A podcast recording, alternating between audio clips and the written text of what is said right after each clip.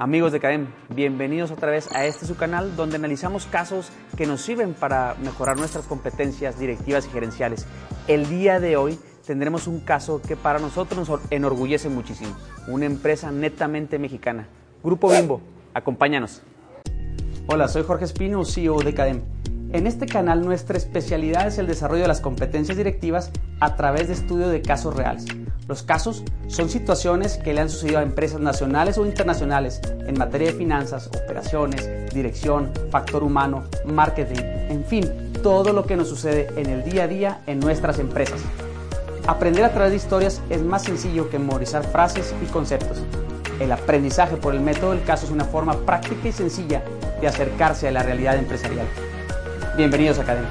Vamos a hablar un poco de la historia del Grupo Bimbo para poder entrar en detalle cómo fue que fue desarrollando dentro de su código genético, dentro de su DNA, la responsabilidad social.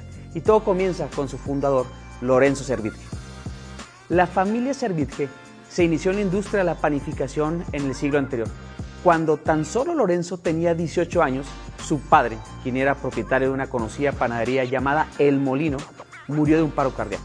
Por lo tanto, Lorenzo tuvo que abandonar la carrera de contaduría para encargarse de la panadería de su padre. Al tomar el control, Lorenzo quería convertir la panadería en algo más grande y ambicioso. Deseaba iniciar un negocio de producción y distribución de pan. Bimbo fue fundado el 2 de diciembre de 1945 y los principales socios o los cinco socios iniciales fueron nada más y nada menos que su familia, especialmente el hermano menor de Lorenzo, Roberto. El logotipo de la empresa, el famoso osito Bimbo, fue diseñado por la esposa de uno de ellos y fue dibujado para meterlo como la característica principal y la distinción de esta marca.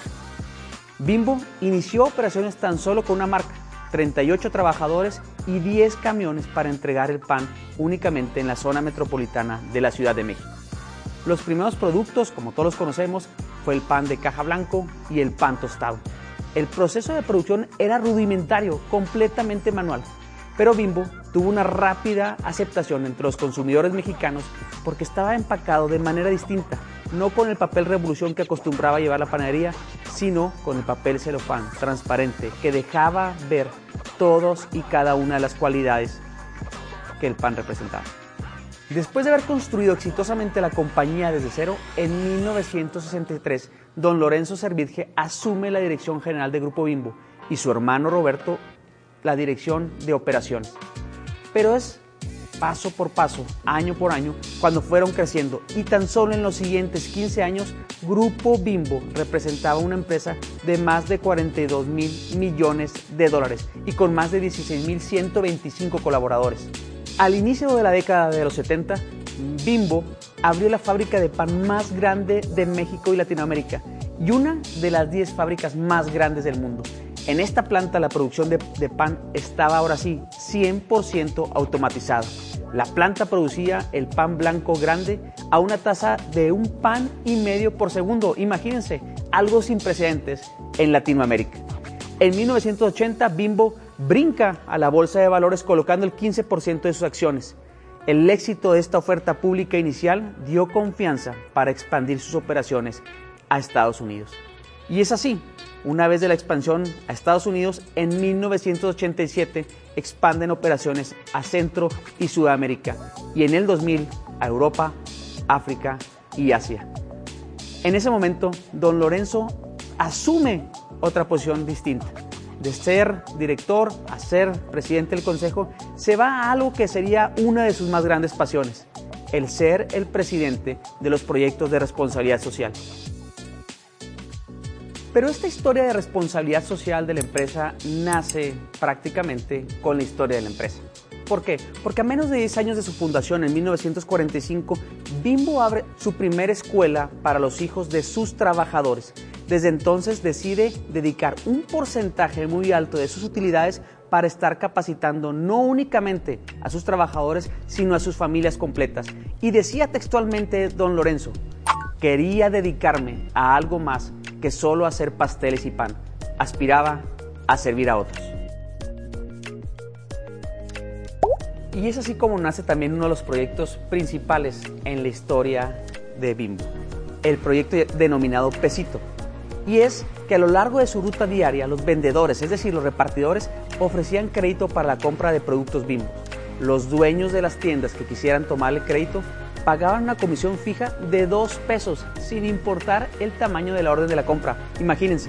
Y el repartidor anotaba la información del crédito en su computadora manual portátil para que el registro de cada crédito pudiera incorporarse al sistema central de Bimbo al finalizar el recorrido diario.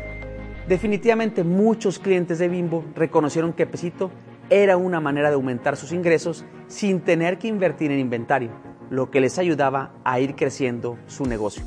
Sin embargo, don Lorenzo que tenía entre sus muchas preocupaciones de carácter social la idea de ayudar a los pobres con el otorgamiento de microcréditos. Y es así como en 1994 Bimbo inicia una alianza con Fin Común, es decir, una institución financiera de microcrédito y los repartidores de Bimbo también podían recomendar a sus clientes esta información financiera, pues los conocían bien, conocían el tipo de negocio, su flujo de efectivo, su historial crediticio. Y es así como, tan sencillo, el cliente, el de la tienda, aceptaba el crédito y em, automáticamente empezaba a gozar de estas cualidades, de este crédito. Y uno de los componentes de la responsabilidad social de Bimbo era el componente principal, el de sus colaboradores. ¿Por qué? a cada uno de los colaboradores le daban la oportunidad de ser accionista de Bimbo. Efectivamente, ser dueño de una parte, aunque sea pequeña, de la empresa, desde la persona de limpieza hasta el ejecutivo más encumbrado. Ellos le brindaban esa oportunidad. Dependía de cada uno el poder comprometerse con la empresa para lograrlo. ¿Qué querían ellos? No instrumentalizar a la persona, sino darle el carácter y valor que tienen como ella misma, la dignidad de la persona. Dentro de los beneficios económicos, Bimbo proveía servicio médico, servicio escolar, apoyo para la remodelación de vivienda y apoyo para escriturar propiedades, así hasta como para hacer testamentos. Imagínense la gran diversidad de apoyos que tenía un colaborador. Sin embargo, también para el desarrollo personal proveía no únicamente la capacitación adecuada para realizar su trabajo, sino permitía a una persona con bajos niveles de estudio, ir cursando todos los niveles escolares hasta poder tener y obtener un grado de maestría o doctorado. A ese nivel era el compromiso y sigue siendo el compromiso de Bimbo con sus colaboradores. Y otro de los grandes aspectos de la responsabilidad social era la parte de salud y nutrición.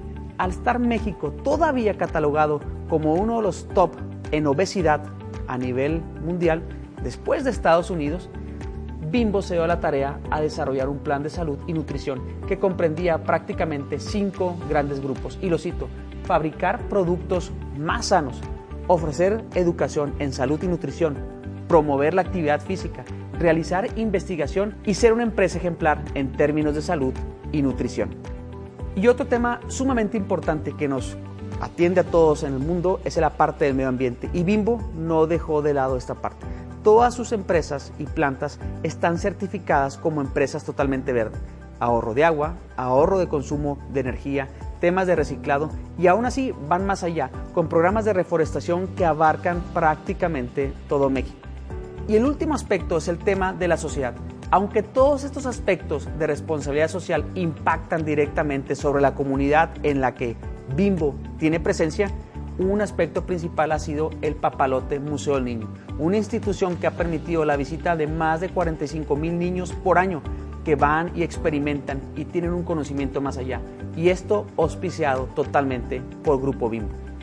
Hoy Bimbo es una empresa sumamente importante. Al 2020 cuenta con más de 197 plantas, 134 mil colaboradores, 2.9 millones de puntos de venta. Efectivamente, no únicamente las grandes tiendas, sino la tienda que está cerca de tu casa. Presencia en más de 33 países, prácticamente en América, Europa, África y Asia, y con ventas anuales de más de 15 mil millones de dólares. Sus productos, como desde el inicio, desde el pan de blanco hasta botanas saladas, pastelería, en fin. Conocemos a Bimbo y seguramente todos hemos probado alguno de sus productos.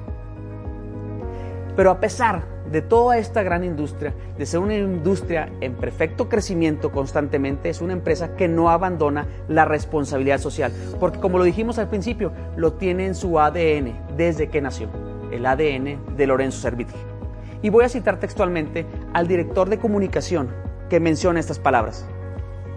Grupo Bimbo puede generar productos atractivos, diseñar estrategias de negocio innovadoras o expandir sus horizontes por el mundo, pero nada de esto funciona para ser exitoso si no tiene de base la responsabilidad social empresarial. Este, este sin duda es un mandato del negocio. Así que, por más de 20 años, el Centro de Mexicano de Filantropía, el CEMEFI, ha distinguido con este título de responsabilidad social empresarial a Bimbo. En 1945 iniciamos un sueño, un verdadero sueño. Lanzamos al mercado cuatro variedades de pan para entregar a los clientes.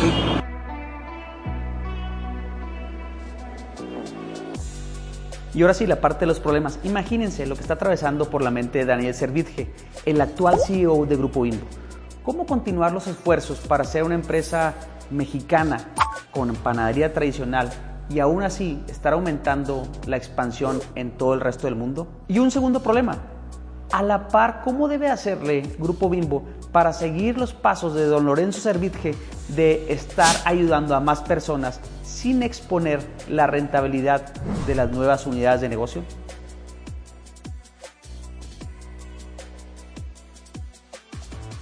Y ahora sí, la parte de las soluciones, es decir, la tercera parte de la metodología del caso.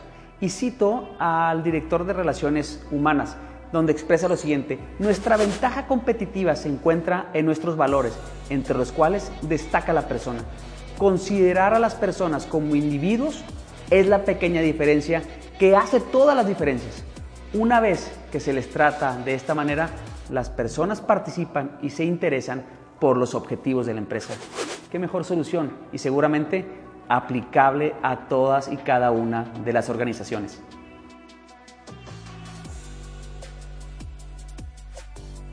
Y ahora sí, la parte de las competencias, es decir, aquellas virtudes que debemos adoptar nosotros como emprendedores, como empresarios. Y los baso textualmente en Grupo Bimbo. El primero de ellos es valoramos a la persona, es decir, centramos la ecuación y todos los sistemas y procedimientos en la dignidad de la persona. Número dos, somos una comunidad. No se trabaja por lo individual, sino se ve siempre el colectivo y el bien común. Número tres, conseguimos resultados. Es una empresa totalmente rentable, enfocada a eso. Número cuatro, competimos y ganamos. Es decir, saben perfectamente que hay alguien más que está tratando de ganar parte del mercado y compiten de la mejor manera, pero siempre salen adelante. Número 5. Somos operadores eficaces. ¿Por qué? Por toda la metodología de trabajo que ya tienen. Número 6. Actuamos con integridad.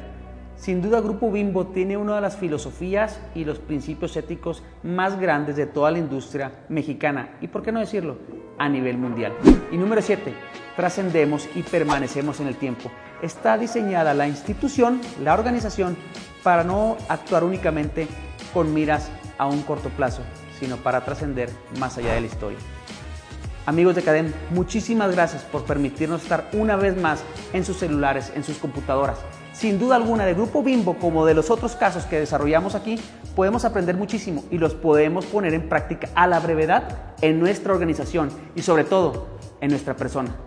Te invitamos a que nos sigas dentro de las redes sociales y en el caso del canal de YouTube, suscríbete, acompáñanos. Estoy seguro que de aquí podrás resolver muchas de las dudas y problemas que acontecen en el día a día en tu empresa. Soy Jorge Espino, director y CEO de Cadena.